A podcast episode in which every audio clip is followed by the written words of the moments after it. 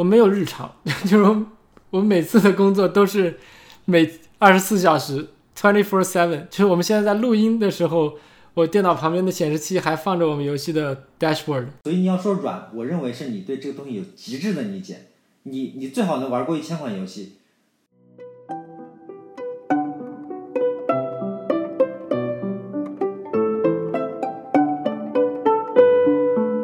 Hello，大家好，欢迎来到游戏戏面面包包房。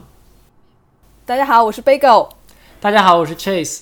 对的，啊、这一期呢，我们要讲的一个话题就是呃，游戏之产品经理。然后我来介绍一下我们的嘉宾，就是范大官人啊，来说一下我是怎么认识他的。就是那个时候，我之前有一段时间在游戏葡萄做兼职做记者，然后那个时候就发现，经常有一个很牛逼的人过来投稿，然后每次投稿都能够拿头条的位置，然后后这个这个这个人就是范大官人，然后他经常会写很多游戏运营的一些知识，然后感觉有非常的呃硬货，然后来分享。然后后来我就一直 follow 他，然后他有他的公众账号呀，然后后来他还出书了，就是是嗯、就是讲游戏运营的这方面的书，所以我就大概就了解到范大官人是一个在游戏运营方面非常有经验的游戏行业从业人才。所以当我们要做这一期呃呃就是产品经理，就是从就是我们在国外讲说 product manager，但其实 product manager 工作在国内呃对应的就是一个像是游戏运营哦、或者运营总策划的这样的一个职位，所以我就马上就联系到了范大官人来说，哎，要不要来来聊一聊这样子？嗯，然后他就欣然接受，然后我很意外的发现他现在就是虽然不做游戏运营经理了，但是是是在腾讯做一个 AI 的一个产品经理，这个就更加有意思，因为这个是不是就跟产品经理更加符合了呢？所以嗯，也想听听他呃这方面的分享。所以 yes，接下来就让我们热烈欢迎范大官人耶！欢迎欢迎欢迎。呃，给观众做自我介绍吧。我自己从业游戏行业一定应该有十一年了，然后从自然年而言，就如果二零二零就应该有十二年了。然后我前面五年做的是游戏运营，然后做过一些明星项目，然后呃名字不列了不重要。然后呃最近六年的时间是做呃产品经理，然后最近两年对人工智能的兴趣就。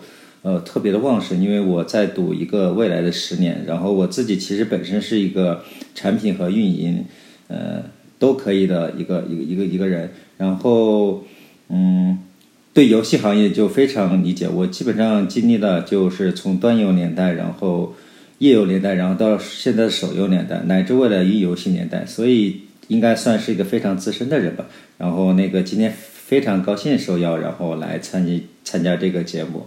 然后我来介绍就这样，嗯，非常棒，我觉得范大官人就是在游戏产品经理这个行当，在国内算是一种教父级别的存在，所以我觉得今天我很期待和他对话。嗯，好的，那我们就来问一下，呃，第一个问题吧，就是我们来讲讲产品经理这个概念在美国和中国的不同。因为我们现在有两位嘉宾，就 Trace 呢，大家知道的，他是在呃美国西海岸这边做呃一个游戏的一个 product manager 的角色，然后啊、而范大官人呢是在国内做过游戏运营策划，就是呃对应的一个角色，以及在国内做互联网啊、行业的一个产品经理的呃角色，所以我非常好奇，从你们两个人的呃呃角度呃来，能不能来聊一聊产品经理这个职位在中美之间的一个呃定义的不同？嗯，我先来说吧。嗯，我在美国做游戏产品经理有差不多五六年的时间。然后这次呢，我们因为想设定这一期的主题的时候，我们就去尝试找一些中国的产品经理，然后发现一个很奇怪的现象，就是中国绝大部分公司并没有所谓的手游产品经理这样的职位。就像刚才 Bagel 一开始开头说的，就是产品经理这个职位在中国往往是被所谓的运营策划、运营总策划这样的一个角色来替代。那么我们就就很想知道，在中国产品经理是什么样子的。我可以先说一下在美国吧。美国产品经理呢，其实是沿袭了嗯互联网产品经理这样的一个概念。所谓产品经理呢，当然是在不同的公司或者不同的项目组都会有很大的不同，但是总体来说，产品经理是要做三件事情。第一个是游戏的运营，就是所有一切游戏上线以后的呃活动啊、特卖啊，还有所有的这个线上的一些支持。第二个是 KPI 的负责，就是产品经理在游戏上线前后左右，从 soft launch 从 soft launch 到最后是上线之后呢，他是一个负责游戏怎么说呢，整个表现生死的这样的一个人吧，所以他要去负责整个产品的。呃，健康状况，然后我们就会每天去盯很多 KPI，比如说什么日活啊、DAU 啊、Revenue 啊，当然还有就是，呃，人均付费啊、留存啊，就这一系列的 KPI，这是第二个，还有以及就是所有衍生出来的所有的数据分析啊，还有各种决策。最后一个呢，就是产品经理相当是一个，呃，桥梁的作用在 Team 里，它和我们之前聊的，呃。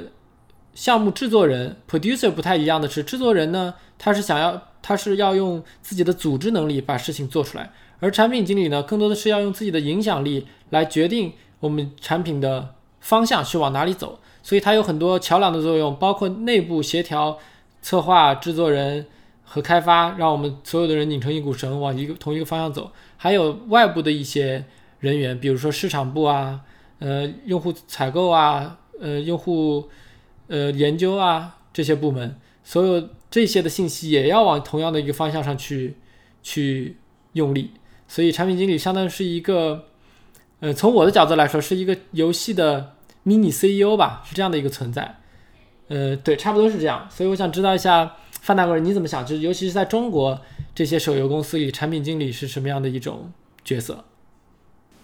啊，那个。我觉得也差不多，因为就是在我们的大陆的这个概念里面，呃，它我先分为大陆跟港澳台，因为港澳台那边可能叫企划，它只是个称谓的不一样。然后在我们那个大陆这边，嗯，叫做游戏策划，但是它其实也相似。然后我们这边其实游戏策划的工作其实也是跟那个开发同学，也就是程序员，然后跟设计师同学，也就是美术设计，然后跟测试同学。然后以及跟项目经理一起打交道，那么这个四个，呃呃职能岗位的协作就能做出呃一个产品。这个产品可以是游戏，也可以是其他。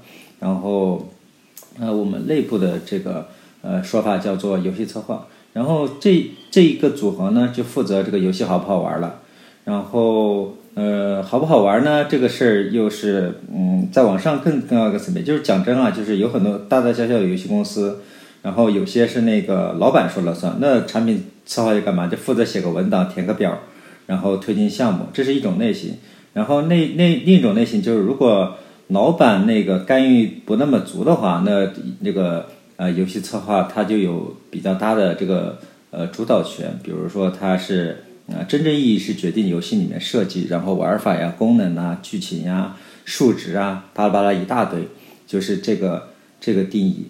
嗯，然后这里也是坊间有段子嘛，就是说越是老板管的游戏就越容易死，越是相反是偶尔那个没有人管，他一不小心他就沉了。这在这在咱们大陆是非常极其常见的一个情况。当然你不能说那个不能管，呃，一管了就死，不管就不死，这这是一块。那这个呃背后就是就是这个情况。那职能定位其实也差不多，但是跟美国刚才的定义不同，是我我认为美国那边。呃，它这个领域还挺广的，因为它连呃运呃运营，然后市场发行，然后流量，甚至客服都都兼顾了啊，这个就是大而全的一个逻辑。我们这边就是国内应该是呃分工特别的明细，我们这边其实也也叫市场营销的部门，他负责把游戏品牌搞起来，然后这是单独的一个人，但是他也可以是属于策划岗，嗯，然后另外一部分就是。呃，游戏运营的人员，他负责那个直接对接用户，然后他们这个大概念是运营岗，所以我写的那本书里面，运营岗的职业技能居多。但是升到升到一定的级别，就是你待的行业越多，你自己的一个呃能力也会随着你在这个行业能力的浸润，然后就会逐渐得到提升。然后，那他的个人发育也会面面逐渐的由。一个单向的这个能力变成一个多维度的能力，也就是演变到后面，其实大家都是一样。也就是说，我我做一个游戏，我我我在设计的时候也也得让他觉得好玩，然后用户得喜欢，然后也利于推广，也利于收钱。就是你刚才讲的那些各种各样的数据，那我在设计之初的时候就就一定要兼顾到，所以这是那个国内的一个情况，嗯。嗯，我这里简单纠正一下，就是说我刚才说的所谓产品经理做的这些职能，当然不是一个人啊，就一个人如果干完这些，恐怕就要累死了。就其实这个是我说的，就是广义上产品经理都做的这些，当然也会细分的。然后市场营销和比如说，嗯，客服这些，我的意思是它是起起到一个桥梁的作用，而不是说真的去切实做这件事了。更多的说，哎，我们这个产品的定位是什么样子的？现在目前，比如说我们新出了一个功能，这个功能是。什么什么什么样的，所以他要和市场部的人协调，把这个功能作为一个接下来市场推广的一个主要卖点，对，是这样的一个意思。但具体的这个这个产就是市场推广的策划呀、落地啊这些东西，还是专门的营销人员来做的。而且我觉得我们公司的产品经理，我觉得的一个非常核心的技能是一个数据分析的技能，因为我们会有数据部门，说 engineer 或者是 data scientist，他们会呃呃提炼数据，collect 数据，但是其实没有人分析数据，然后有的时候需要我们这些策策划的去帮忙分析一下数据，但是数据很多的时候，我们就非常需要一个就是说产品经理，他是真的花很多的时间在帮我们分析游戏的各种数据，就不只是收入。下载 UA 也包括游戏的各个系统 bundle 卖的怎么样，呃呃留存怎么样，以及版本之间的对比，就很多很多的 Excel 的 Google Sheet 的一个一个工作，然后要把这些东西分析好了之后来跟我们分享。比如说我们团队，我们游戏开发团队，就包括我这种开发策划，就要听他的分享，要接受他的建议，然后。他就会给一些方向，比如说我们要做些什么样的 events 啊，要做些什么样的 feature 的 priority 要比较高什么的，就是就是在我看来，他们是一种通过数据分析数据，然后来指导游戏开发方向的这样的人。这是这是一个非常强的素质，因为呃，就是全职的数据分析人员呢，no offense 啊，他们就有很强的数据分析能力，但是他们很难从数据的。现象去给出产品的建议，就这个是没办法的。就是他可以说，哎，最近我们的 D D A U 下降了，或者大家玩这个 event 这个活动的人变少了。So what 呢？就然后怎么样，对吧？他只会提供这个现象告诉你。作为策划的话呢，他更想听到的是说，哎，那我需要在哪里去加强？所以这中间这块 gap 是需要产品经理来弥补的。呃，范大怪人，你觉得呢？呃。这又要讲段子了，请讲段子。在我们那个听段子。大陆，大陆哈，就是啊，我我我我们我们我们首先说哈，它一样一半儿，然后有好的一部分，有不好的一部分。然后好的一部分其实就是产品经理，就是呃，他对用户有理解，他也会数据分析。然后这两点都很重要啊，就是嗯，他自己拥有很多的主动权。你比如说，呃，一个军事战略战争类的游戏。那老板肯定就出钱对吧？但是老板的呃话你听不听呢？那你听他的话，那你你显然你你，但是他说的也不对。但是你要用道理说服他，你这时候就很累，因为往往就会出现冲突。哎，我要这么干，你要那么干，最后两个结果，一个人就听老板的，然后游戏就死了。然后当然，老板如果真的非常非常懂的话，他他的对用户的理解，对这个背景的理解比比那个强，那 OK，那他当然可以一言堂啊。所以。如果我们遇见像乔布斯那样的暴君的领导的话，那他极其懂用户，也懂设计，也懂营销。那 OK，那他说了算，底下找执行的人就好了。呃，我曾经经历过这样的老板，因为他做的游戏就是数据好，然后买账，然后也吸量，然后反正就带着我们赚钱，发很多工资，这种类型啊。然后另外类型，另外一种类型就不那么好的。我是不是在挑起劳资矛盾呢？老板跟打工的啊，也有一些，也有一些，有很多人。要问你，指的是谁啊？对，对我我只说我只说我自己知道啊，就是还有一部分人，就是就产品经理就特别特别的那个呃怂，他他一旦怂了的话，他就在 A 公司，在 A 公司跟那个老板，然后呃照着他的方法论取得一些成绩，那他会跳槽嘛？他去到 B 公司，他去 B B 公司之后，那个他做的东西如果跟以前一样，那那有个逻辑就是你你做的东西跟你一样，以前一模一样，为什么要用你？那那用你用你我我我我我我听不听你的？那其实它叫什么？就是说，嗯，另外一部分就是行业里不好的地方叫做抄袭现象。因为在国内或者说在世界上任何一个地方，就创新是很很难的。就乔布斯哪个那个广告 think different 对不对？向那些特立独行、疯狂的人致敬，对不对？真的真特别特别难。我们也做过很多创新，但实际上在我所经历的那些职业生涯里面，就是可能一百次创新只有一次才能够被验证成功，然后余下九十九次就很很可能就就不就不咋样。然后所以，呃，讲真，就是我认为产品性做得好，比较依赖天赋，也比较依赖理性。那天赋你就得看你如何去识别他的这个天赋。在在我的个人角度的理解哈，呃，如果你真的懂用户，你非常非常有天赋的话，你可以不看数据，因为张小龙原来讲过这样的话。那你如果对用户那个理解不深，数据就有的时候数据下降，你怎么做归因？我能给你归出二十种因因原因来。那那你那那这是我的经验理解，对不对？那你那你确定数据下降就能做正确归因，做错误归因吗？所以呃，我我我表达我的观点，就是如果你想做好东西，呃呃，在我心中就是呃，天才要永远大于数据，对吧？就是那个，但是天才又是不可知的，只有你做成了才反向理解为，就是这个这个做游戏跟拍电影很一样，你发现了吗？就那个台词，那个那个电影的那个运用的那个，这一句话怎么说能那个？达到那种 feel，就跟有些男孩子跟女孩子就讲话一样，就是两个话听起来的意思一样，但是情商高的那个人就能明白，因为他有这个微观的这个感知。对这个，我我把这种人称为天赋型的那个用户，啊，这这种人就是你你在某个点有特别的天赋，那你那你简直就是超级稀缺的人才。然后如果你懂一些跟策划。然后跟呃对对不起，跟项目经理、跟开发、跟测试共同协作能力的话，那你能成为一个非常非常非常优秀的产品经理。但是这种讲真挺难挖掘的，绝大多数人就其实也是懂一些那个大的基本功，一些大的套路，用理性的方式，比如数数据分析、用户调研这种方式，这个东西能让我们把一个产品做到及格线，能在市场上呃赢得一些市场份额、定额。但是你要做到极致，那种疯子级的经典。呃的东西讲真就是挺难，所以说讲真人人都可以，只要你学习那些套路就可以。嗯，我就插一句话，就这里我特别同意范大官人刚才说的，就是身为一个产品经理，我自己还是在不断完善自己的技能树了，所谓。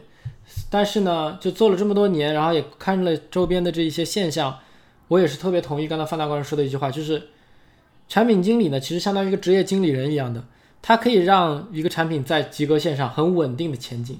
就像，就像拍电影一样，你拍就是如果有一个很好的产品经理，非常的 well rounded，你拍不出烂片，但是你也很难拍出，就如果全靠产品经理，你很难拍出爆款，很难做出就是流传史册的这样的游戏。就真正的好游戏，说白了就是真的还是设计说了算的。就是如果你有一个非常丰富的设计创意，那么像任天堂啊，像刚才说张小龙这种就很强的，就我明显知道要什么，就乔布斯就不提了。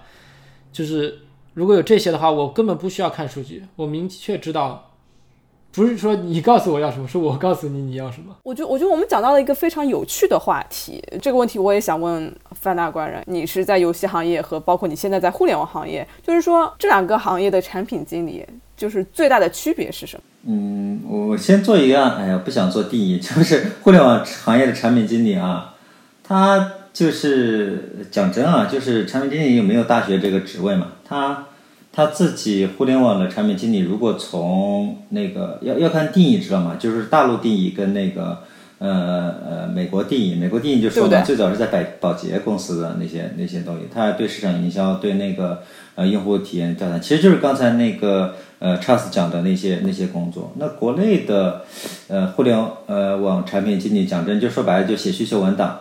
然后写需求文档，然后那个跟开发去协作，把功能一步一步的实现。然后这这这就是百分之九九九十左右嘛。然后还有百分之十的互联网产品经理可能就是往上走，他到管理层了。然后他就定一定项目，然后那个负责把这个产品，然后对接运营，不是运营啊，是对接运营，然后对接市场营销，把人弄起来。然后游戏行业的呃产品经理，我。我从来不用这个称谓，因为在国内如果用这个称谓就非常非常奇怪，我就直接讲游戏策划、游戏运营或者叫游戏市场，就这三个岗。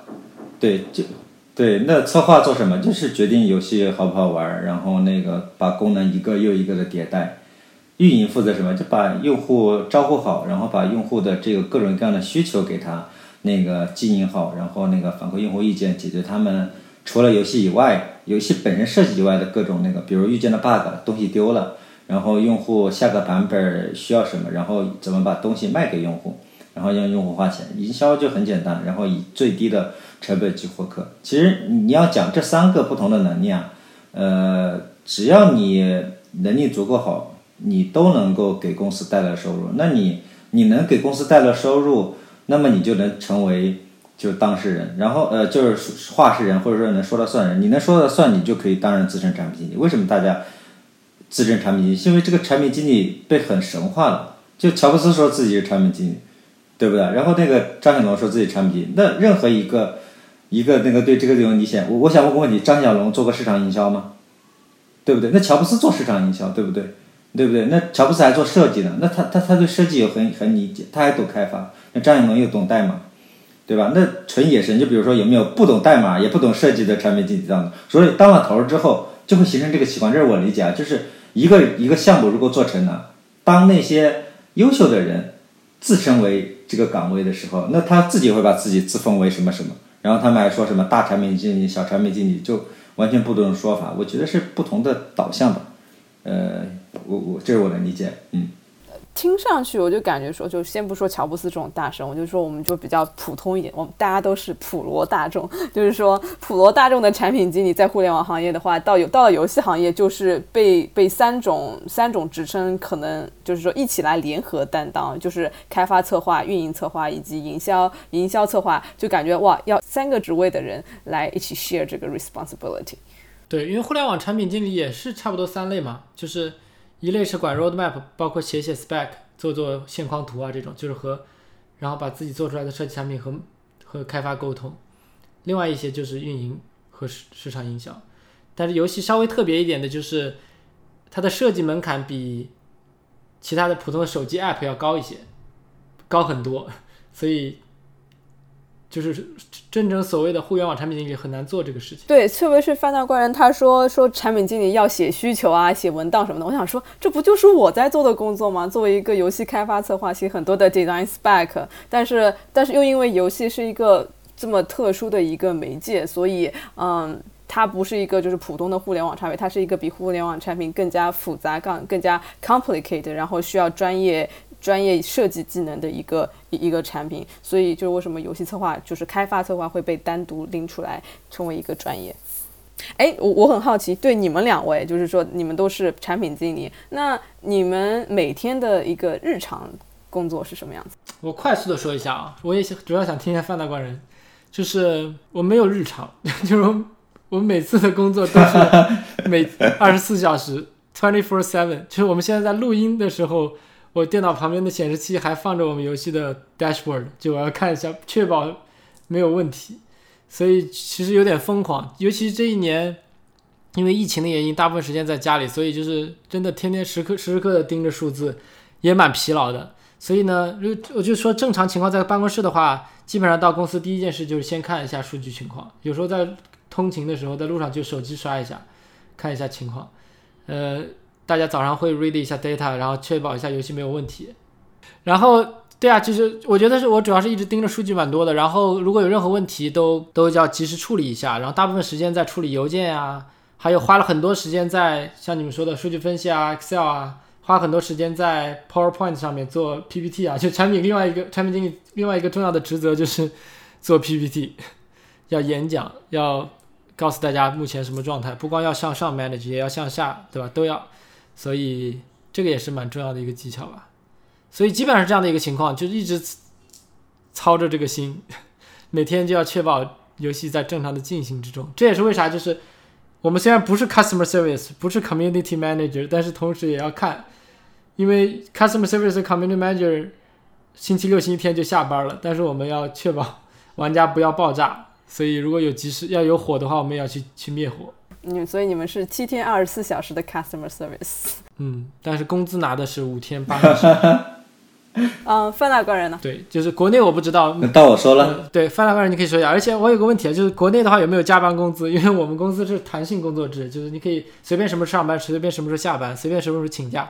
但是就是五天八小时的工资而已，不管你怎么干活。哦，我说一下国先先回来问国内有没有加班公司？我从业以来，然后就没有听过什么是加班公司，好吧？然后有有一次有一次那个跨部门的同学，那个晚上二十一点来到我工位说：“哎，你们都在加班？”然后我回了一句：“不是加班，是正常上班。” 然后。然后基本就这样了。然后我说一下我的一天哈，我先说我当下的一天跟那个呃以前的一天，因为当下一天其实是人工智能的产品经理，基本上上午啊，上午因为也是带些人，就是要有一些项目管理的工作，呃，开晨会，然后决定今天一天做什么，这是日决定一天做什么，反正就是这个东西十五分钟以内绝对要结束掉的东西，反正大家站着开，巴拉巴拉快速讲。讲完之后呢，就就那个各自打开电脑嘛，然后拿着今天的任务去。所以一部分时间是处理今天的任务，一部分时间是各个群里面会冒各种各样的消息。那么就整个上午就参与到这个地方的协协作里面。然后上午巴拉巴拉就是遇见一些问题，然后说哎，那下午我们拉个会议对一下吧。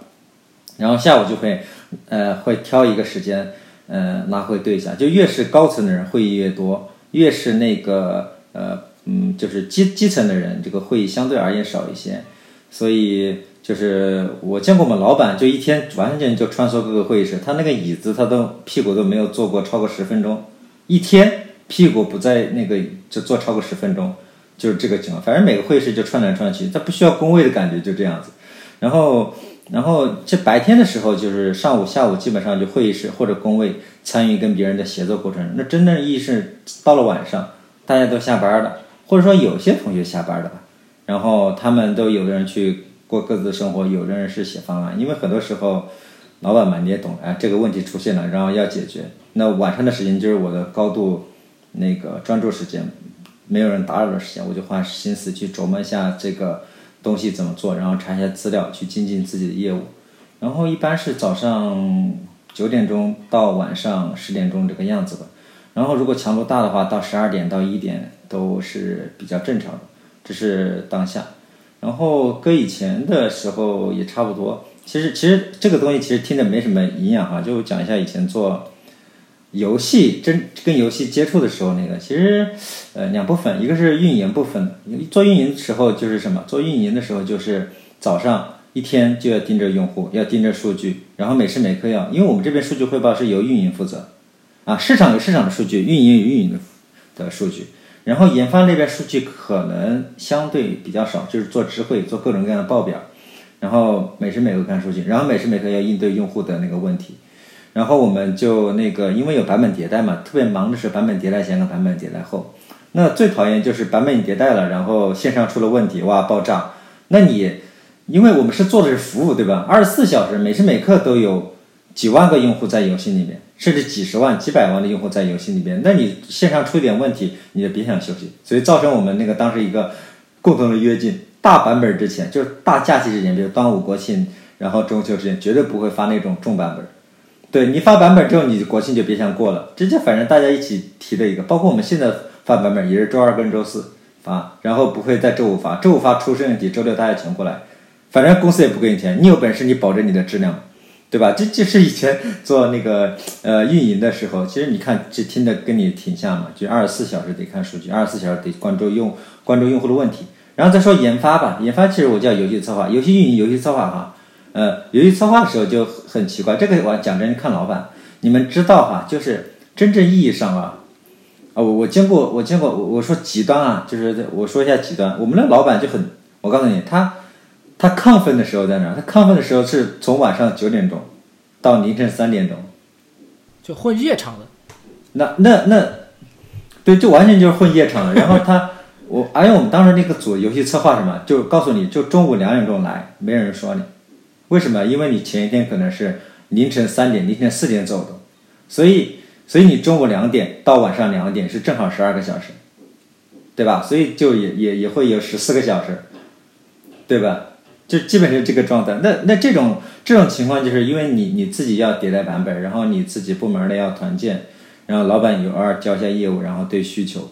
那做游戏策划的这个就是呃的逻辑就是，嗯，白天呃呃玩一下游戏，填填表，然后写写需求，然后然后这需求写完的时候，晚上就跟老板对，老板会问你几个问题，呃，这个东西，呃，你为什么要这么设计？不去参考了哪些？然后你为什么不用其他 A B C D E F？就是一个东西啊，一个方案拿出来，你为什么要 A 方案不用 B C D E F 方案？对吧？然后其实越是做了高阶，我们能拿出来的方案都没有错，只是去想哪个方案更好。他通过这么反问你，让你不断去剖析真相。哎，原来还有其他种方案，只不过我从我的好多种方案中拿出来一种，就这样。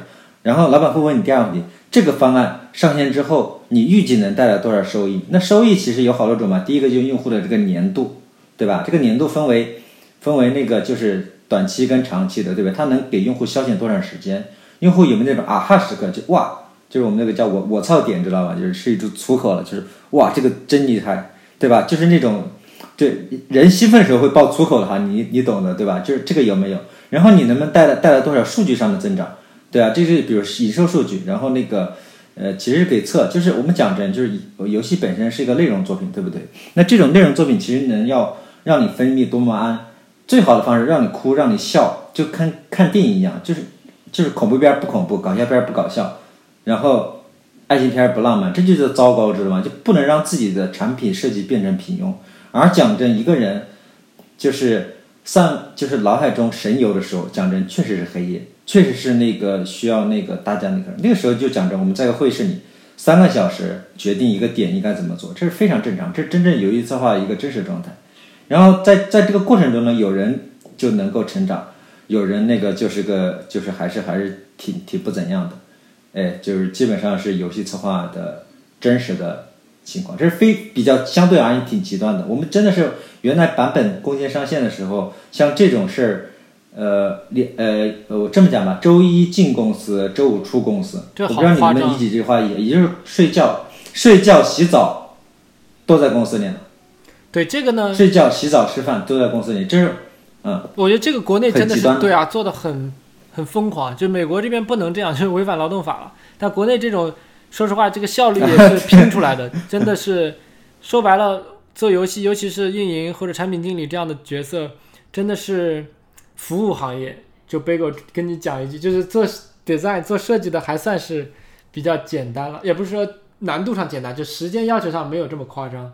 因为做运营的真的是服务行业，所以越到周末越忙。越到节假日越忙。我刚开始在腾讯的时候，最开始我就是做运营策划的。然后我听你们讲讲说，哎，这不就是我之前做的工作吗？每天早上到了公司，第一件事情是查看服务器在线人数，看服务器有没有 down，然后看一下昨天的什么 register 用户注册用户有多少啊，新用户有多少，用户留存是多少。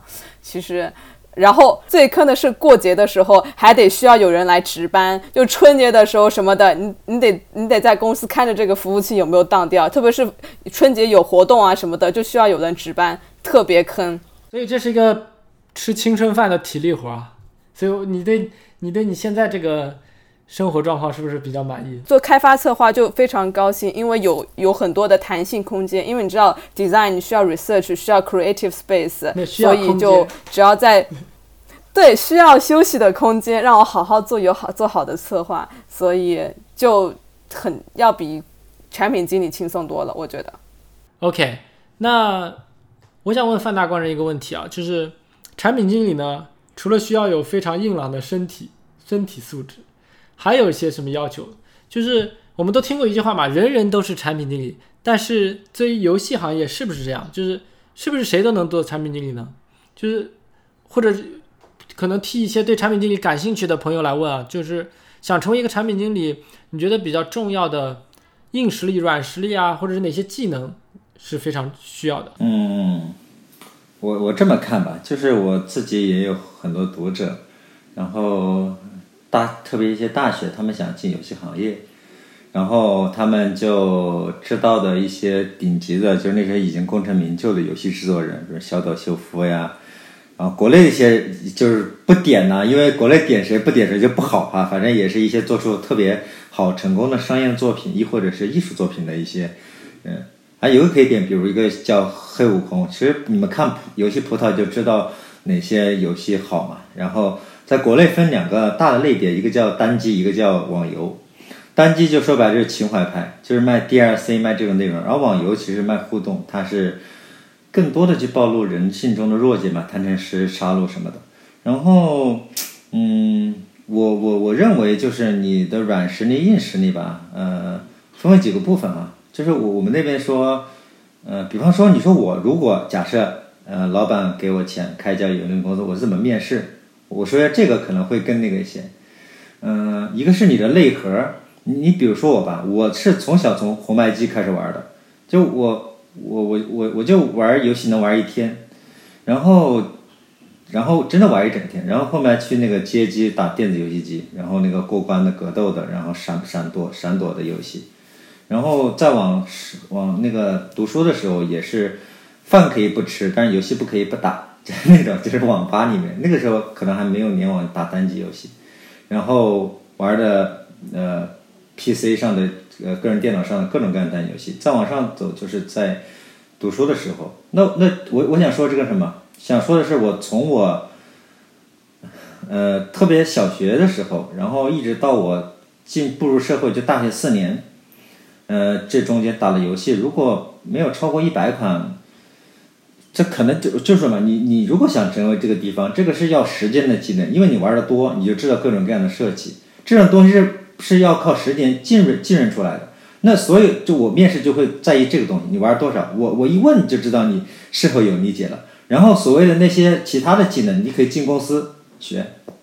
就这一点，我要打断一下。我觉得我非常受不了，就是面试的人告一定要说 require，就是你要玩多少游戏，就好像你玩很多游戏就代表说你会做游戏一样。但事实上完全不完全不是这样。你玩游玩游戏多，你很沉迷，不代表你是可以开发出好的游戏系统、有有 good idea 的人。然后特别是美国这里的产品经理，很多是读读 MBA 的，读商科的，他们呃就是说呃想怎么赚钱的脑子很好，他们不一定玩过那么多。游戏，但是没有关系，你没有玩过游戏，也一样能做好这个产品，让这个游戏收入达到怎么怎么样，没有必要说一定要从小就开始热爱游戏。就是说我还是认为玩游戏跟做游戏是完全是两回事。游戏评论员不，你可以评论游戏，critique 游戏，不代表你可以设计游戏。嗯。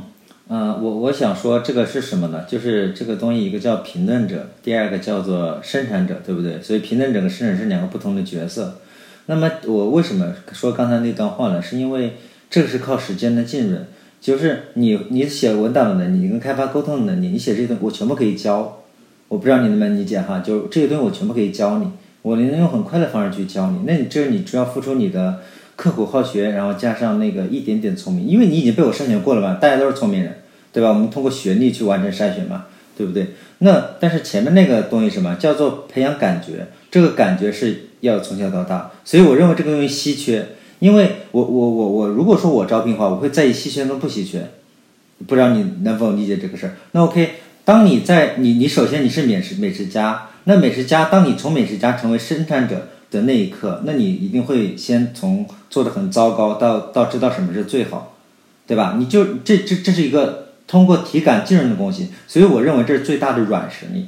那所有硬实力什么？硬实力就是，哎，你看我的数据报表，你看我输出这份数据报表背后所用的各种各样的分析方法、分析的这个技能，以及所操用的软件，就是道法术器嘛，对不对？我使用软件语言，那是我的器，那是我的工具。这些东西在我眼中，呃，我不能说它不值钱，我说我全部可以教。这个东西是我。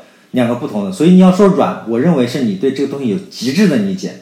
你你最好能玩过一千款游戏，那你可以成为，那你的选择也很多，对吧？你可以成为一个呃记者呀、评论员或什么什么。对，那那这是软跟硬啊，我基本说完。所有能被教的东西，我定义为硬技能；所有需要时间浸润，然后晕晕晕染的东西，呃，定义为软技能。所以我了解了有有游戏游戏策划的啊。好，我讲完了。我我现在做一做快的补充，我觉得说我认同你说的这些，对游戏的感觉就是说很重要。但只是有的时候，我觉得你玩十年的一个游戏，还不如做一年的游戏，给你带来的只呃对游戏的了解和感觉会更多。Instead of 你知道没有用心的玩游戏，这个增长感觉的一个过程是很慢的，还不如做游戏，就 consume content 还不如 create content。是这样的，就是这个呢，是我们开播以来有史以来最激烈的一次争论。这个如果我不说点什么，我觉得你们可能要聊到明天早上。我觉得是这样，就是站在一个中立的角度来说，你们说的都对啊，就是其实大家只是从不同的角度来说问题。比如说，如果是范大官人说呢，是这是一个必要条件，不是说你玩了一千款游戏，我就说明你是一个很好的策划，但是你必须要有这样的一个积累。从一个招聘者的角度来说呢，如果你一款游戏都没玩过，这个对我来说风险太大了，而且我要花时间让你，我不可能花付你工资让你这这一年坐在那里天天玩游戏的，对吧？所以这个是所谓的交不出来的部分，你至少时间成本太高。所以像范大官人说的，什么硬实力那些，什么表格制作啊、数据分析能力，这都是小事。嗯，对，有一个快速的问题问一下范大官，那你觉得是不是说我玩过很多游戏，对游戏有一定的鉴赏水平，然后我又是九八五二幺幺很聪明的人，这个至少能给你一个面试的机会，是吧？嗯，首先我们如果招聘的话，一定是从有一定学历的人去招，然后这个东西代表他的自律、刻苦以及学习能力，因为学习能力是所有人的原能力，这个是一个低门槛。然后以下的时候我就会跟你聊了，因为你你大学你教的那些东西，只能证明你是个叫什么叫基础素质，基础素质很重要，是比比较过关的人，是人群中的那优秀者。那我接下来考察能问你什么？我能问你数据分析怎么做吗？你可能说一点，我马上追问，立刻把你难倒。我能说系统怎么做吗？然后你知道有商一个一个 S L G 游戏有多少种套路吧？我一追问，你绝对能难倒。所以我没有必要做这个验证，知道吗？因为不需要，我比你强太多太多了。所以这个东西在我眼中不稀奇。我我就直接能拿出方法论出来，因为你也看我以前写的文章，所有的套路方法论，这个东西是可以教学的。对，那我说前面那个点，那一个人，你说你刚才列的那个点，九八五二幺幺，然后玩过很多游戏，我只能说他有机会，然后成为那个东西。至于对机会，然后刚才那个 Charles 说的那个什么做跟那个玩本身就是啊，就是呃，从从鉴赏者变成呃生产者，这个过程其实你只要来我公司，你立刻就是生产者。这个这个在我在我眼中，它不是一个稀缺的能力。呃，当然，我刚才讲的那些就是软的那些东西，一定要有足够多的游戏浸润，跟硬的东西，就是我没有说硬的东西不重要，硬的东西非常重要。它是我们公司应该叫下线吧，叫下线的基础，就是就是这个东西。我当然希望你的硬实力强，甚至有有些工作了三年五年人还依旧去钻研这些硬的东西，就是这两个东西根本都不冲突，完全不冲突。我只不过在刚才的陈述中。刻意的强调那个软的东西，而似乎在硬的东西那个没有讲太多，可能会引起就是刚才所谓的这个呃意见不同吧。对，好。然后就是说，Bagel 刚才说的那一点呢，也有道理的，就是，但是我觉得最重要的是说，你如果玩过游戏的话，你可以跟这个 team 的人有更好的能说同样的语言，这点很重要。不然，如果是一个完全不搭嘎的背景出来的人，其实工作起来也比较有难度。这个其实说到这里，我想起来。就前段时间非常火的那个拳头游戏的那个案子嘛，就是，对就具体不是说太多了，就大家会拿你英雄联盟多少级，或者是玩的怎么样，来作为你是不是一个合格员工的标准，这个稍微有点过了，然后甚至牵扯到一些就是职场歧视的话题了，就是我看你这样子就不像是玩游戏的，你怎么可能做好游戏？这就这就不对了。但是我觉得在适当的情况下，你还是需要有展现出一个玩家的素质。你要证明你对游戏有 passion，就是说，因为 passion 是 drive 你工作的一个动力。但是因为放在瓜就讲说，从小要开始玩游戏什么什么，因为这样的话会让那些大学才开始玩游戏的人，那他们是不是就来不及了，就没有机会了吗？因为没有从小开始玩游戏，对不对？这我觉得倒也不至于吧。对，就是，但是 passion 很重要。就我也是面试过，或者是接触过很多说，哎，我对游戏有 passion，什么游戏很很赚钱，然后很酷这个职业。我说，那你的 passion 体现在什么方面嘛？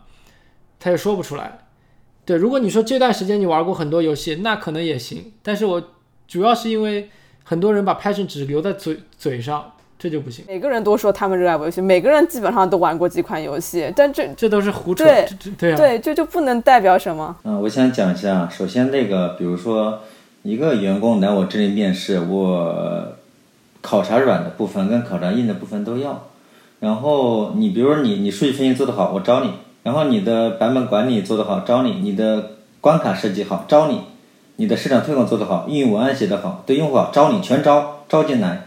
可是我们今天的主题是游戏策划，主题是产品经理。逻辑，你我就会以最 A K A 游戏策划，主题是产品经理，但是在我的语境里面哈，就是，所以我我必然是用一种非常苛刻的方式去那个，因为我也讲我过往的一个例子吧，我们那边的一个呃有一家有一家就是大陆一家公司叫游戏艺术，然后他做了一个游戏叫赤潮，他们那边的这个呃其实就是做游戏研发的嘛，这个产品在我心中是堪称艺术品的，就哪怕现在的原神都。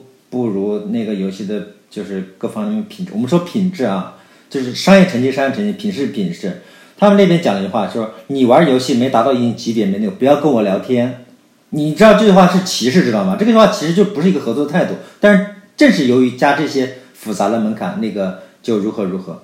其实我我我觉得就是玩游戏这个东西叫做浸润。而如果一个人一直玩游戏，比如说一个人做了三十年的饭，那他是大厨吗？不是啊，那可能就是一个。一个一个一个一个一一个普通的这个呃家庭的一个人员，对不对？但是有的人真的是足够天资聪慧的话，他做三年的饭，他也能成为米其林的厨师。所以这个东西真的是跟年限没有关系。我说从小开始玩，至少你因为真的大陆太多有，就是读者们听到，就是各位听众听到也不要有什么影响，就是真的有太多，就是这个里面太多了。所以你需要满足什么？你自己绝对的天资聪慧，你是一个自律的人，然后同时你有游戏的浸润。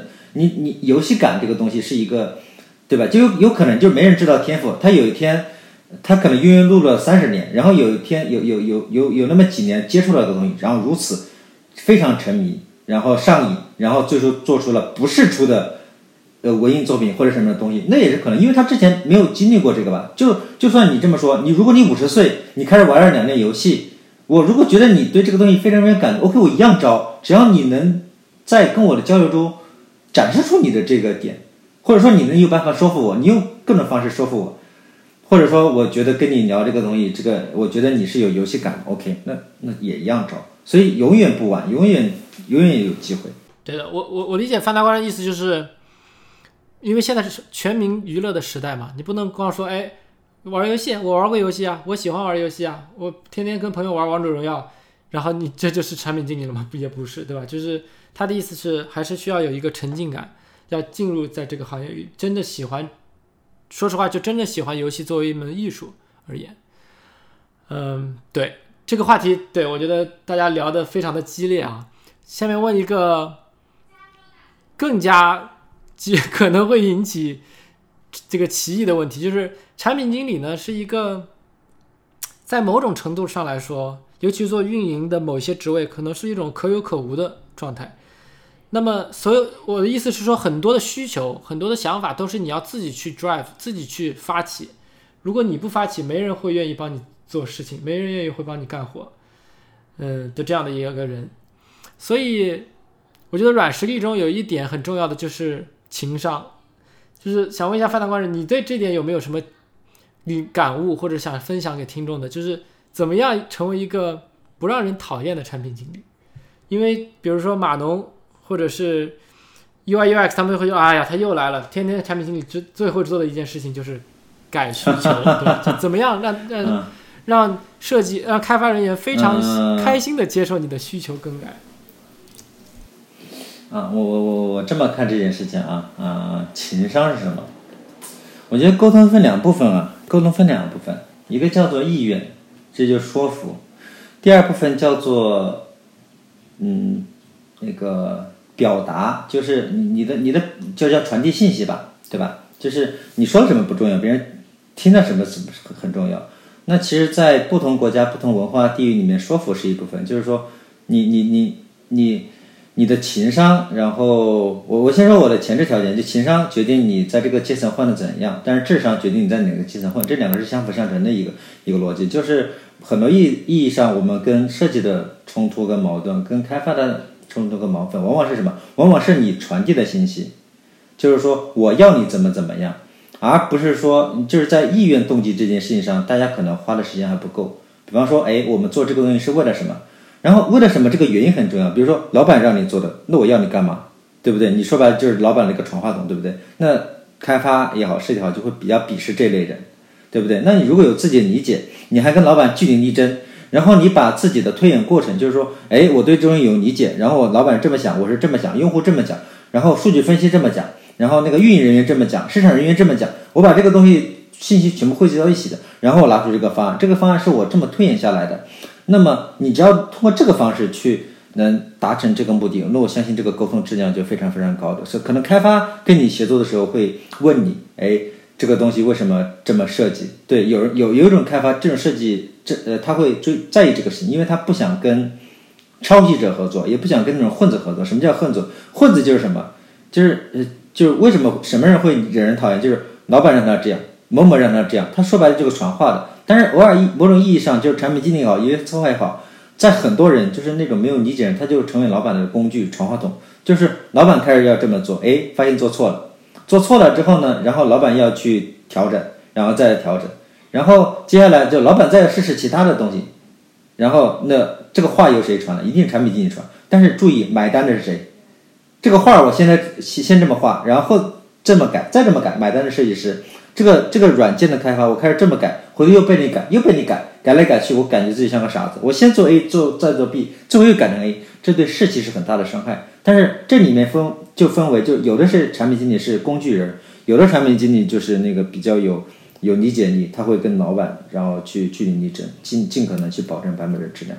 所以你说情商这件事情啊，呃，可能是在意愿层面，但有的时候是产品经理会背一些工具人的锅。的一个情况，好吧，这是我的一个理解。哦，听上去啊，听上去，呃，在大陆的所有游戏行业的产品经理职业发展的一大阻碍，就是那些啊，大陆自以为是的一个游戏开发公司的老板，就是喜欢乱指挥，然后他们就很多人，我觉得，我觉得，我觉得理解，就算你有才，你有想法，你也不怎么敢跟自己的老板，嗯。就是去去对抗，除非你要把就准备好随时就要死在这这个这个决定上。你就说老板，我要跟你据理力争，其实风险很大的，对不对？压力很大。我我我我要补充一下，我这么说似乎在黑了大陆，但实际上是一个比例啊。就是首先你要从一个中国游戏从业者的这个基数来看，就属游戏公司来看，就可能只有前百分之三的公司是认真的做原创。这些产品策划在这里面能得到很大的推进，余下百分之，呃，余下百分之，我刚才讲了百分之三是最好最好的状态，对不对？然后余下百分之七可能叫做追随者，然后余下百分之九十啊，余下百分之九十是进来淘金的，他们总觉得抄袭换皮，然后快速复制是这样，就是在我理解中，我就敢提这个比例，我为什么可以报一组数据啊？就是一个游戏媒体网站一年可能宣发五百款游戏。平均一天宣发一百一点五款游戏，最后能活下来的游戏，我注意我刚才报的数据是一年五百款游戏，最后能活下来的游戏是五款，那就是百分之一活下来。那我可不可以说百分之九十九的公司都是抄袭的呢？我不敢讲这个话，就是我我刚才讲了一些负面东西，所以这里面是个比例，所以就跟艺术作品一样，一年出多少种艺术作品，所以那个导演也好，那个呃编剧也好，就是就是产品经理的活儿，或者是游戏策划活儿吧。我没有在黑谁谁谁，就是我只是通过数据去表达我自己的观点和客观事实。可能我也有表述不精准的时候，不过这是我刚才的理解。哎，反正想到哪里说哪里吧，好吧，嗯。我来做一个结束吧。然后我有呃最后一个问题，就是我知道发展官人，你说你现在是互联网呃就是互联网的产品经理，然后嗯，我不知道你现在还我就是玩不玩游戏？你最近玩的一款游戏是什么？嗯，我一定玩游戏，为什么呢？因为这是我的工作，我这是我自己要培养自己的敏锐度的一个。只不过玩游戏的时候，可能就是看山不是山的感觉了。我每次玩游戏就是觉得，呃，就说最近玩的一款游戏就是《原神》吧，啊，那个然后。嗯，会培培养自己的敏锐度，就是你每天要念一念，然后看一下外面有什么东西，这是我自己的习职业习惯，也是出于尊重。嗯，所以最后一记忆一款是原游戏是原。对，它可以是任何其他的东西，因为可能我就玩它三天，然后就不玩了，接着去玩其他的，因为这个要保持自己的敏感度嘛。那那从你的一个，如果不是因为工作，是从那个个人兴趣爱好的角度玩的一款游戏是什么？最近的一款个人爱好，那就《荒野之息》哦，就是 Switch 的 Zelda。塞尔达《荒野之息》。对对，玩玩《荒野之息》的同时玩《原神》，请问是一种什么样的体验？有种似曾相识的感觉呢？啊，是这样的，就是体验啊，这个聊起来可能长吧。我觉得《原神》挺有本事的。它的本事是能把《荒野之心》那些操作让它手机化。因为因为完全不同的设备、不同的硬件载体、不同，因为一个单机一个网游，这这差了十万八千里，知道吧？你你断线怎么搞？你想过这个问题吗？你移动中怎么搞？弱网情况怎么搞？你的机器性能适配怎么搞？这可能是玩家从来不会思考的问题，好吧？这这其实我我从业者我就会问这些问题。什么体验？呃，体验我觉得原神做的很棒，然后它能在手机外加网络这个不同的载体上把。把它给实现，然后有一些呃设计创新，这些设计创新是叫什么？站站在鄙视链顶端的这个主机玩家，呃以及非游戏从业者无法感知的。嗯，OK，很棒。我们今天其实聊了很多，而且内容话题非常的激烈，很热烈。我有一时刻，我突然觉得我们这个不是游戏面包房了，是游戏小酒馆，就真的是非常的，对，很开心。我觉得就是。范大官人就是非常 real 这个人，我们今天分享了非常多的真知灼见，就是范大官人不太在乎是否极端，我觉得分享了非常多可以大家以后津津乐道的话题。至于就是什么样的人可以成为产品经理，做游戏的是不是需要让人沉迷，这些话题其实是所有从业者一直要思考的问题。所以我觉得这期做下来觉得收益颇丰吧。然后对这一期呢，因为时间关系，我们就聊这么多。非常感谢范大官人来参加我们的节目，然后如果观众朋友们有、听众朋友们有任何问题的话呢，也可以发送邮件到我们的邮箱里给我们任何的反馈。然后如果想去关注范大官人的一些媒体平台的话呢，我们后期也会把他的一些那个链接发在我们的发到我们的描述里。所以对这一期。就是这样喽。呃，那个非常非常感谢啊，范大官人就是献出自己宝贵的宝贵的时光来支持我们这个 podcast 的一个发展，然后就非常感非常感人，然后非常和你聊天受益良多。希望你以后有机会再来我们啊我们节目做客，非常感谢。OK，谢谢大家。好的，没问题。然后谢谢节目组，谢谢各位观众。好，嗯，好的，好的，谢谢大家。好，我们下期见，拜拜，拜拜，拜拜，拜拜。